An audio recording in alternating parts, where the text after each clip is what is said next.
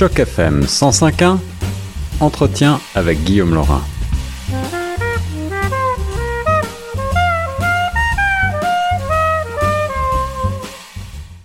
Bonjour à toutes et à tous, ici Guillaume Laurin sur les ondes de Choc FM 105.1.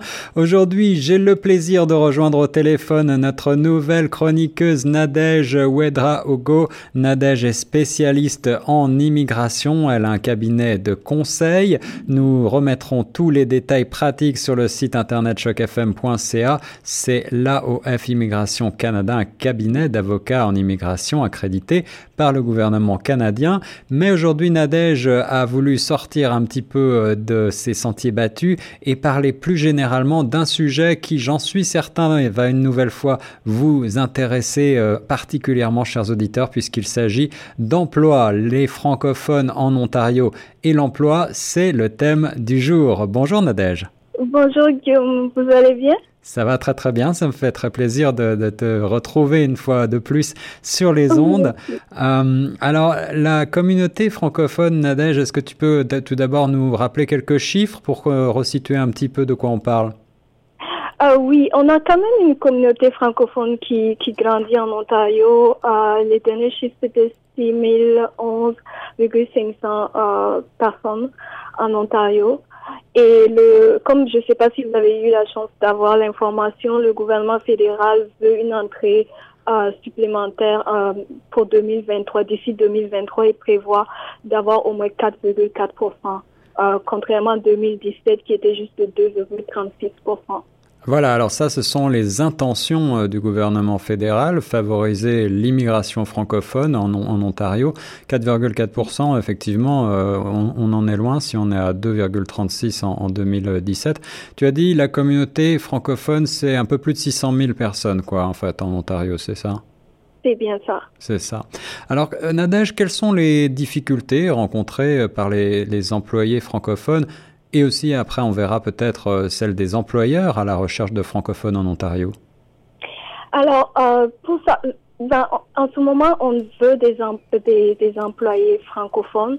Euh, c'est recherché, il y a une, euh, une besoin en main-d'œuvre qui est là. Oui. Cependant, on n'arrive pas à combler. Euh, quand je dis on, c'est plus les employeurs. Oui. Mais pour quelqu'un qui travaille dans l'immigration et qui travaille avec des, des, des francophones, je remarque que c'est besoin et je remarque aussi euh, le peu d'entrée de francophones en Ontario.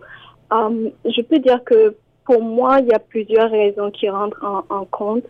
Euh, le principal, la principale raison est l'emploi selon moi. Oui, oui, en effet. Alors l'emploi, c'est toujours une grande question que l'on se pose, surtout quand on est un nouvel arrivant. On se dit, est-ce que je vais trouver un emploi? Et, surtout, euh, si je suis francophone en, minorité, en Ontario, dans un milieu majoritairement anglophone, est-ce que je vais pouvoir trouver un, bon emploi, un emploi qualifié? Exactement, oui. Euh, et avant aussi, il faut dire que c'était un peu compliqué pour les employeurs qui voulaient euh, employer des francophones parce qu'il y avait un long processus qui s'appelle l'étude d'impact sur le marché du travail. Il fallait d'abord que l'employeur prouve qu'il ne peut pas euh, trouver euh, d'employés au Canada qui sont citoyens ou résidents. il fallait payer des sommes astronomiques. Maintenant, le gouvernement a simplifié les choses. Euh, ils ont ramené avec la mobilité euh, internationale, ils ont beaucoup simplifié les choses. Donc maintenant, pour l'employeur qui veut employer des francophones en dehors du Québec, ils n'ont plus besoin de faire, euh, de passer par le long processus de l'impact sur le marché du travail et aussi de payer les, la somme des 1000 dollars. Maintenant, c'est juste 230 dollars. oui. Alors ça, ça, ça, ce sont les, les frais que paye l'employeur.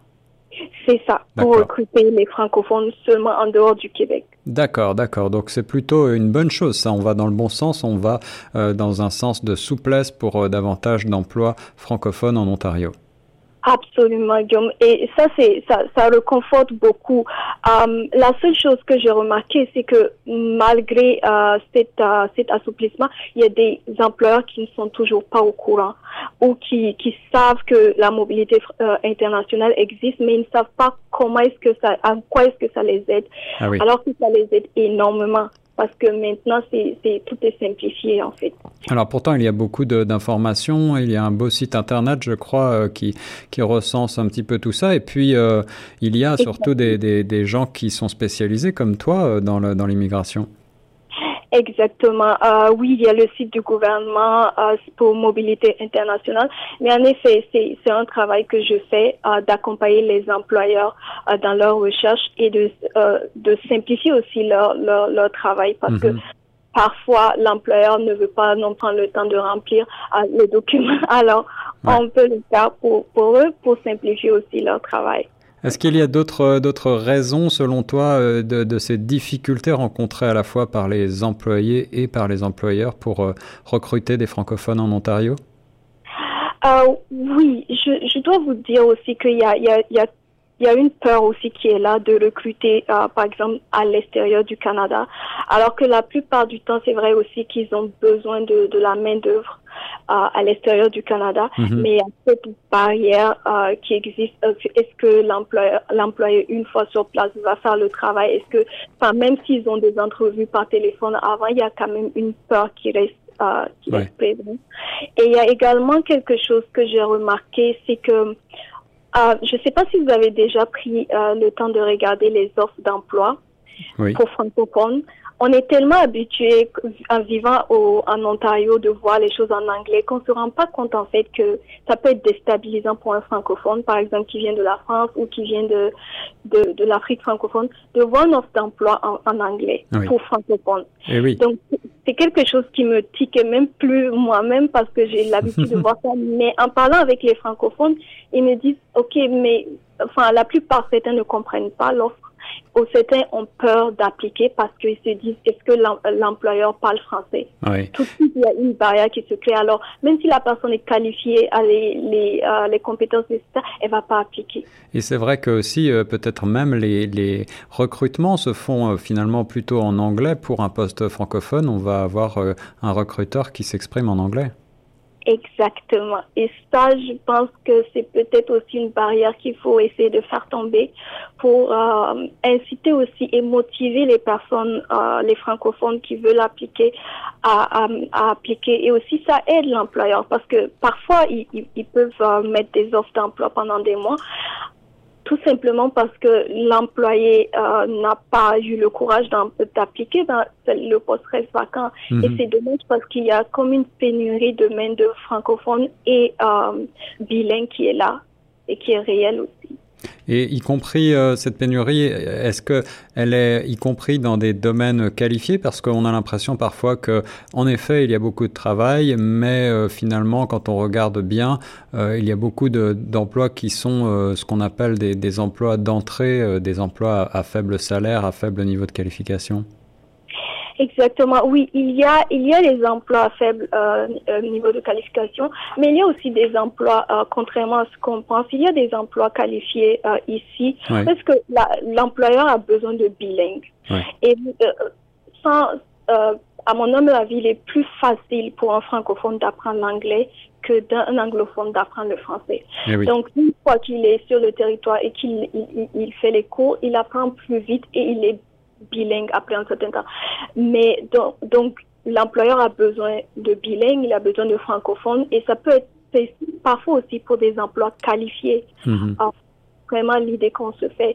Mais simplement, euh, il y a toujours une barrière qui est là. Il y a aussi l'entrée. Euh, s'il n'y a pas assez d'entrée de francophones, c'est sûr aussi que ça, il y a, il y a une pénurie qui va rester là. Nadège, est-ce que tu as des propositions de solutions pour remédier à ces, à ces difficultés à rencontrer donc aussi bien du côté des employés que des employeurs? Euh, pense, à mon humble avis, qu'il est nécessaire déjà de commencer avec euh, des séances d'information pour les employeurs. Comme je vous disais au début de l'émission, il y a beaucoup d'employeurs, quand je parle à beaucoup d'employeurs francophones qui ont besoin de recruter, oui. ils me disent, euh, non, je ne savais pas qu'existait la mobilité internationale. Moi, je connaissais l'ancien système. Et là, du coup, je commence à, mm -hmm. à expliquer du, du, du début jusqu'à la fin. Et donc, je me, je me dis, ces employeurs-là ont peut-être refoulé des personnes ou, ou ont hésité à employer parce qu'ils ne voulaient pas passer par ce long processus-là. Donc, je pense qu'il y a un travail d'information qui doit être fait. Et je pense aussi, comme on, je disais tantôt, pour les, les offres d'emploi ou les, euh, les interviews, ça, ça, serait bien si ça se faisait en, en français, excusez-moi. Comme ça aussi, euh, ça fait tomber les barrières euh, linguistiques. Et je pense aussi qu'il y a, il, les, parfois les, les entreprises doivent aussi anticiper leurs besoins en main-d'œuvre, surtout en main-d'œuvre francophone. Si on, on estime que euh, l'Ontario est quand même en train de, de devenir bilingue, et puis aussi prévoir, OK, dans, dans un an, dans deux ans, on aura besoin de combien de personnes francophones, et aussi, euh, alors, essayer de, de, de donner le temps à au processus d'immigration de se faire. Et aussi, enfin voilà, donc ça, ça, ça favorise l'employeur et ça ça, facilite aussi le travail des gens comme moi et ça aide mhm. aussi l'employé finalement. Merci énormément euh, Nadège Ouedrago d'avoir répondu aujourd'hui à mes questions. Euh, je rappelle que tu es donc euh, avocate en immigration accréditée par le gouvernement canadien, membre de différents instituts. Donc plus de renseignements sur le site chocfm.ca. Est-ce que tu as un mot de la fin pour les auditrices et les auditeurs? Je dirais que moi, je reste très optimiste euh, pour la suite euh, de l'emploi en Ontario pour les francophones. Euh, je reste très optimiste et on continue le travail. Et merci vraiment Guillaume de m'avoir reçu aujourd'hui. Un grand merci et j'espère qu'on se reparlera très bientôt pour ces questions toujours brûlantes d'actualité et qui intéressent en particulier les francophones. On reste quant à nous justement sur la radio francophone de Toronto.